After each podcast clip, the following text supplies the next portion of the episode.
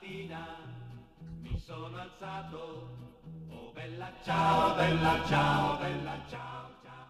La Escuela de Papel Podcast.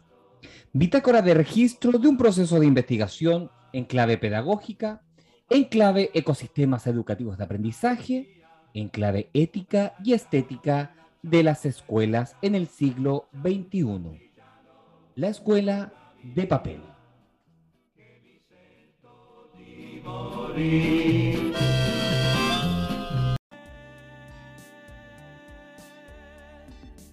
Muy bien, estamos en el primer episodio de presentación del podcast La Escuela de Papel. Este podcast que nace a raíz de un proyecto de investigación donde se busca dejar registro, testimonio, evidencia, eh, herramientas para volver a consultar cuantas veces sea necesario a través de una herramienta tecnológica como son los podcasts y eh, como son estos canales de nuevos canales de comunicación, como son estas plataformas de streaming en las que uno aloja este tipo de material.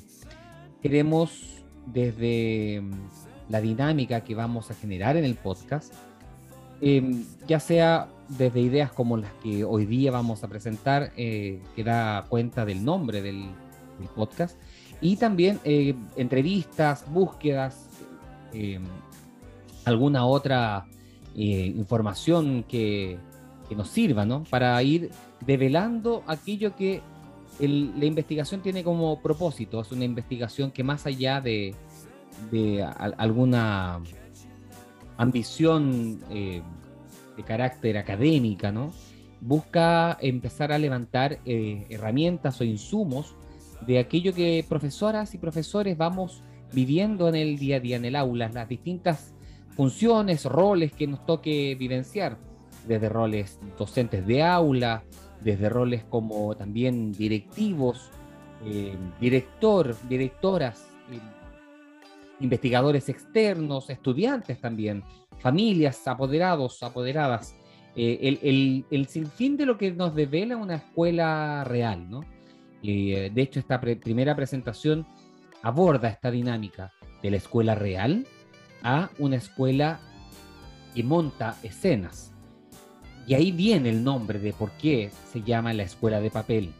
Eh, vamos a spoilear el capítulo final de la temporada última de La Casa de Papel, la serie de Netflix.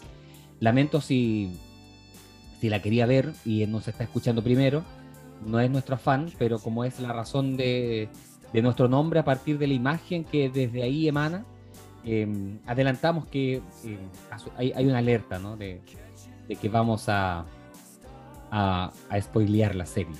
Entonces, señalando esto, eh, es importante que eh, vayamos también entendiendo, ¿no?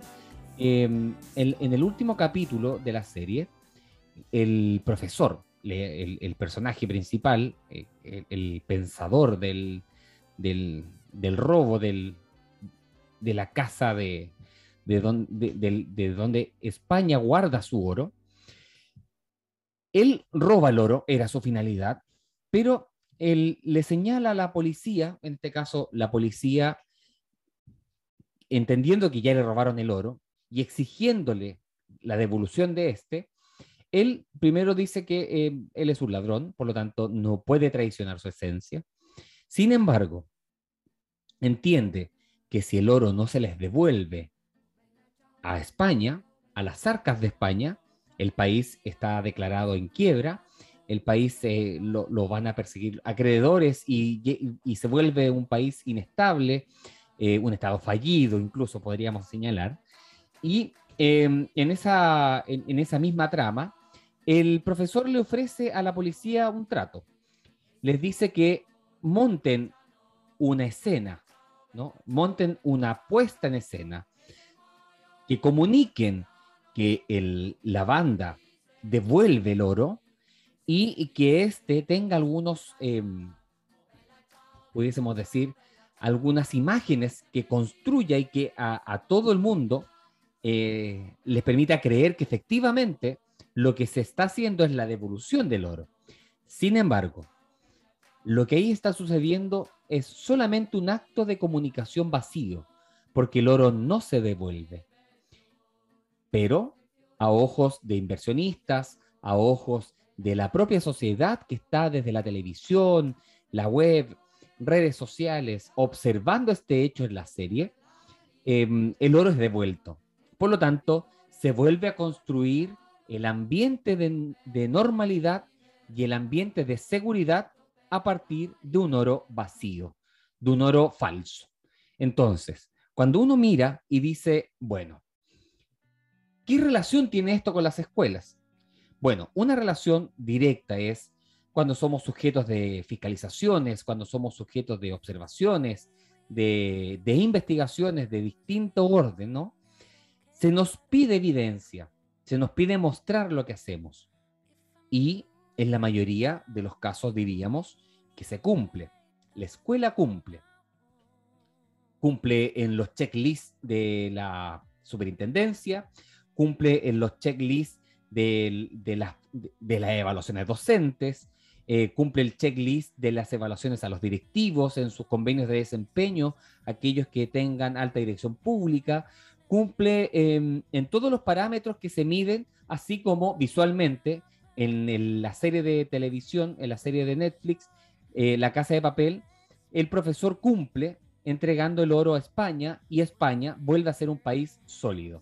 Sin embargo, aquellos que habían generado el acuerdo sabían que no había oro, no había reserva, que efectivamente fueron robados, sin embargo, incluso fueron custodiados y enviados libres a otros lugares con tal de no dejar rastro de aquello que se había generado, que sería la catástrofe máxima de España.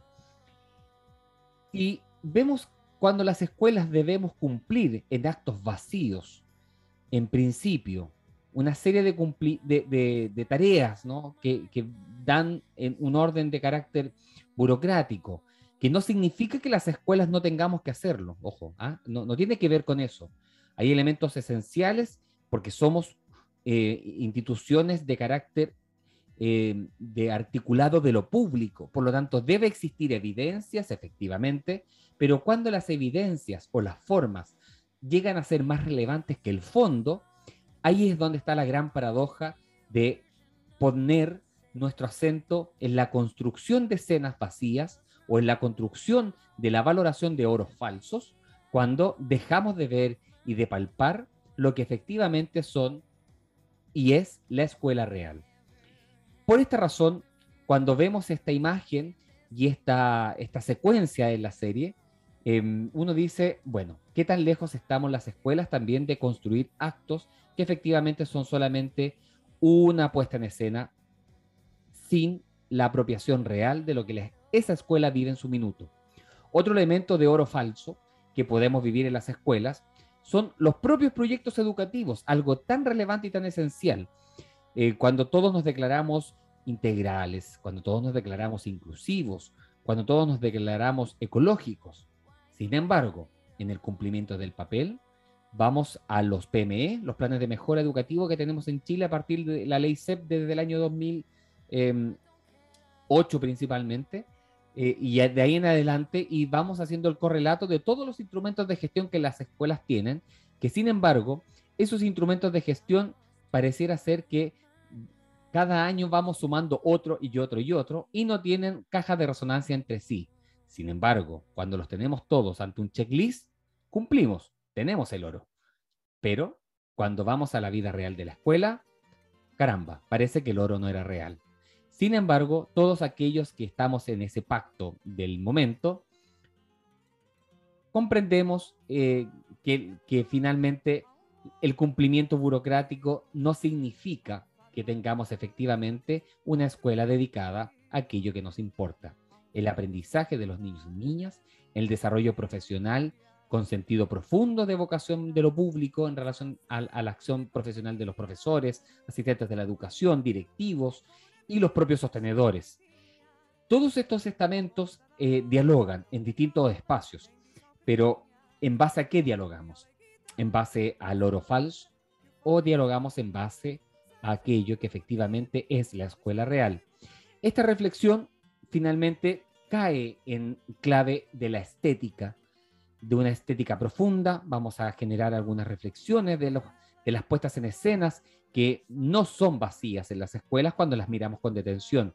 Al contrario, lo que este podcast quiere generar, quiere generar un margen de trabajo de, honestidad, de absoluto baño de realidad, que no solamente voy a ser yo el que lo esté diciendo eh, eh, a partir de, del relato, ¿no? Eh, vamos a tratar de generar tanto insumo que nos permita ir revelando, primero, cómo se construyen y se significan los ecosistemas educativos de aprendizaje. ¿Qué son esos ecosistemas educativos de aprendizaje? ¿Qué tiene que ver la ética y la estética en ello? ¿Y de qué forma, finalmente, esto tributa a gestiones con sentido de escuela, a gestiones de aula con sentido de estudiantes y principalmente a entregar o comprender la gran responsabilidad social y pública que tienen todas las escuelas del país, ya sea de carácter municipal, de los servicios locales en Chile, de carácter subvencionada o de carácter particular privada. Em, eh, no vamos a ceñirnos solamente en, alguna beta, ¿no? O, en algún tipo de ingreso de cómo se, estas escuelas se financian, sino que finalmente queremos o busca este programa y este, y este, y este registro auditivo tipo podcast, un margen de, de acción que le entregue a, aquellos que vivimos en el mundo de educativo herramientas e insumos de reflexión de aquello que siempre decimos que los profesores somos carentes, pero sin embargo también poco margen se nos genera y nos generamos y nos también auto em, autodidactamente nos vamos em, em, entretejiendo con el día a día que vamos viviendo, porque la rutina a veces es un peso que, que no es tan sencillo de sobrellevar pero creo que herramientas como estas y otras, ¿no? Que distintos colegas desde Instagram, Twitter, las redes sociales en sí, pero también desde el día a día, una buena conversación, un buen café en la sala de profesores, em, reuniones de carácter transversal, eh, genuino, ¿no? Em, nos permitan construir un relato, una narrativa pedagógica que dé profundo sentido al lugar en donde estamos trabajando. Bajo ningún punto de vista, este podcast, La Escuela de Papel, va a buscar ser una receta de nada. No creemos en la receta, no creo en la receta. No existen recetas ni mesías en las escuelas. Existen profesionales que se siguen formando, profesionales con sentido de realidad, profesionales que aman lo que hacen y profesionales principalmente que mm, esta tarea no la sacan solos ni solas. Es una tarea de la sociedad, es una tarea que corresponde a la sociedad. Por lo tanto, así como también debemos hacer una introspección los profesionales de la educación, la sociedad debe también comprender el gran valor que tenemos los profesores y las profesoras, en este caso, como este podcast es de origen chileno, en Chile. Y quiero terminar para que se comprenda que el nombre de la escuela de papel solamente quiere develar aquellos actos que nos permitan dejar de ser el oro falso, porque tenemos profunda esperanza que nuestra labor es mucho más que mostrar en televisión, en mostrar a la opinión pública que el oro ha sido devuelto a las arcas del Estado. Pedro Aguirre Cerda, quien decía en su mandato iniciado el 38, la educación es el primer deber y el más alto derecho del Estado. Si bien este, esta verdad se articula y concatena con el gobernar es educar, esta construcción de visión de país que en algún minuto lo tuvimos en la década del 30, del 40 en adelante, a lo menos en los últimos 30 años, em, como desde el estallido social, no son 30 pesos, son 30 años, se ha ido desalojando un pensamiento crítico en las escuelas y un pensamiento ético y estético eh, que, que nos ha vuelto instrumentales. Hoy día estamos en un escenario totalmente distinto y creo que todos y todas los que vivimos y trabajamos en el sector de lo educativo debemos entregar herramientas y también nuestras propias reflexiones a aquello que creemos que es posible construir un modelo educativo, país, un bien común desde lo educativo que efectivamente le entregue a Chile una capacidad de educar para generar ciudadanos y ciudadanas que comprenden su rol en la sociedad, comprenden su rol público y rol privado, y que comprenden la relevancia que tenemos cada uno de nosotros para dejar de jugar a creer que montamos escuelas efectivas y sin embargo solamente hacemos una puesta en escena como el oro de España, que no era real.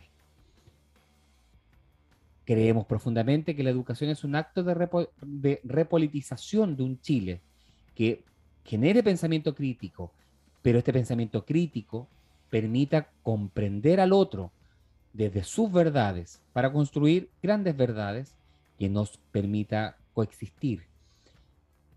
Verdades develadas como aquella que nos traiga algún Mesías o algún caudillo, creo que no es lo que efectivamente hará crecer al país. Sin embargo, el pensamiento crítico y principalmente en el acto educativo, cuando se pone el foco también en lo estético, se emana desde ahí una ética que permite que ese desalojo de los 30 años del pensamiento crítico de las escuelas hoy retorne en los plumones de cada profesora y de cada profesor que el día de hoy trabaja con sus estudiantes en las aulas de Chile. Esto es la Escuela de Papel Podcast.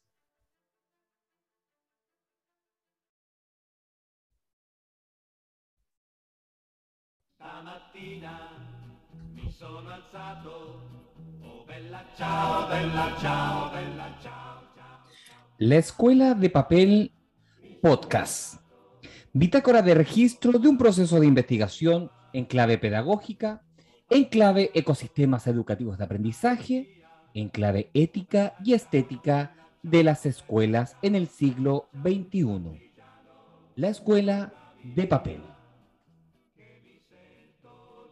Mori.